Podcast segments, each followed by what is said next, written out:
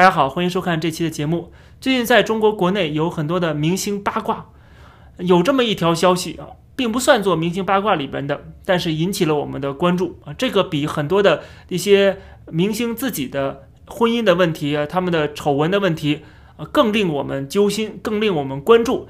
就是有一个 B 站的游戏主播啊，一个年轻的小伙子，他在贫病交加之中死在了自己的出租屋。网上这段爆料说，一位 UP 主被父母抛弃，高中辍学出来打工，患上糖尿病以后没钱治病，一月的时候被发现去世在出租屋里。那么这条消息短短的这么几句话，但是呢，它背后呢是非常的。心酸，很多人给他定了一个标签，说他是没人看的网红，但是他至少有自己的一个兴趣、自己的爱好，而且把这个频道开起来了。但是很可惜，就是一场疾病夺走了他的生命。网上的爆料是说，他之前有一个完整的家庭，但是因为奶奶患病，家里就导致了非常的贫穷。父亲因为躲债跑掉了，所以他一个人。啊，高中辍学之后就开始自己打工挣钱，但是说他又遇上了黑心公司，而且他鼻子上还长了一个肿瘤，在切除肿瘤的时候呢，又发现他患糖尿病，这时候他已经没有积蓄持续治疗了。最后他的消息停留在了一月四号之后，就传来了噩耗。一个中国年轻人，他身上遇到的这些遭遇，啊，折射出了太多太多的东西啊，从这个他的家境问题，他的父母关系的问题啊，这也影射出很多家庭实际上都是这样子的。然后还有就是他这个辍学打工啊，没有能够继续的深造啊，还有就是他不得不承担养家糊口啊这样的重担。然后他还遇上黑心的公司，最后身患重病，然后又治不起病。所以我们看到了他的这个负担是太过沉重，从家庭的负担到后来啊这个上学的负担，他这一路以来都是充满了坎坷，而很多的坎坷呢，又不是他自己能够。左右的又不是自己决定的啊！很多人都喜欢说啊，这个你自己的生命你自己做主，但实际上他的生命并不由他做主啊。他从开始家庭的问题，到后来职场的问题，后来又到生病的问题，对吧？从头到尾都可以反映出这个社会的黑暗之处。他唯一的一点点光明的所在啊，唯一一点让他能够开心的，就是他这个 B 站的频道啊，能够积累一些粉丝。能够做自己喜欢的事情，至少在业余的时候，在打工劳累的一天之后，我还能够做点自己喜欢的事情。在我看来，这真是一个悲伤的故事。这样的人生结局不应该发生在一个充满朝气、充满希望的中国年轻人的身上。这位网名叫做抹茶 official 的小伙子，他在外面打工挣钱养活自己，同时还经营自己的自媒体，还不断的积累粉丝。我也是做自媒体出身的，对吧？我感同身受啊！他一觉醒来，看到自己的这个订阅量不断的往上涨，他迫不及待的在网上表达自己的快乐心情。正因为他的努力付出得到了回报，只是没想到啊，一场完全可以医治的疾病，彻底击垮了他岁月静好的小世界。他的频道最后的订阅量也永远定格在了七万四千人。朱门酒肉臭，路有冻死骨。我们小时候经常背诵的杜甫诗句，竟然成为今天中国的真实写照。当我看到认识他的网友给出他的这个他离开世界的理由是什么呢？是贫病交加这四个字的时候，我顿时感受到了一种悲凉。恍惚间，我都不知道自己身在何时，身在何处。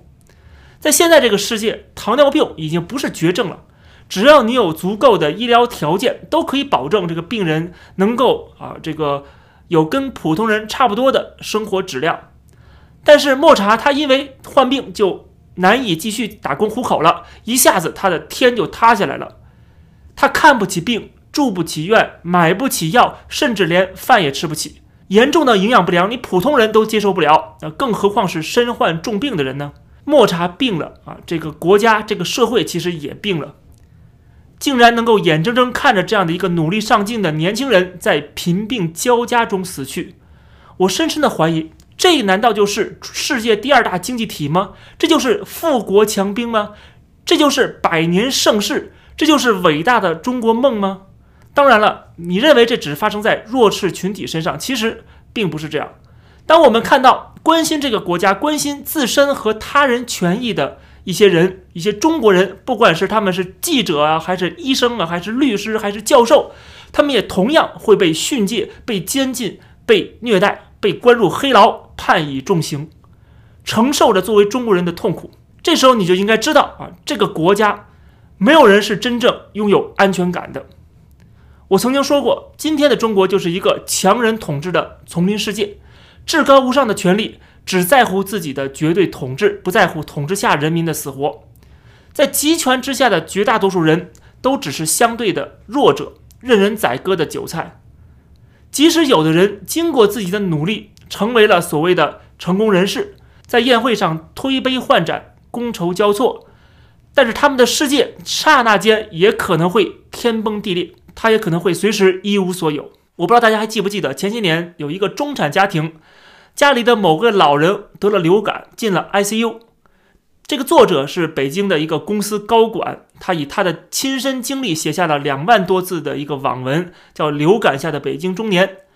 他整个家庭都是为了给老人看这个病，求医过程是。复杂艰辛，耗费巨大，身心俱疲啊，甚至是充满了辛酸苦辣，折射出大城市人们遇到的重重困境。而这还只是有钱的北京中产家庭，还有多少普通的白领或者是工薪阶层，家里任何人的一场疾病，他们就要变卖家产，一夜返贫。中国人不仅是要承担沉重的医疗负担、教育重担。还有大量的像莫查这样的一贫如洗的底层人民，他们挣扎在贫困线，甚至是生命线的上下，他们甚至都没有机会看一眼这世间的美好，就离开了这个背弃了他们的世界。当许多人还在高声赞颂啊最高权力的恩惠、恩赐，把伟大复兴啊、把成功脱贫呐挂在嘴边儿，他们真应该低下他们的头颅。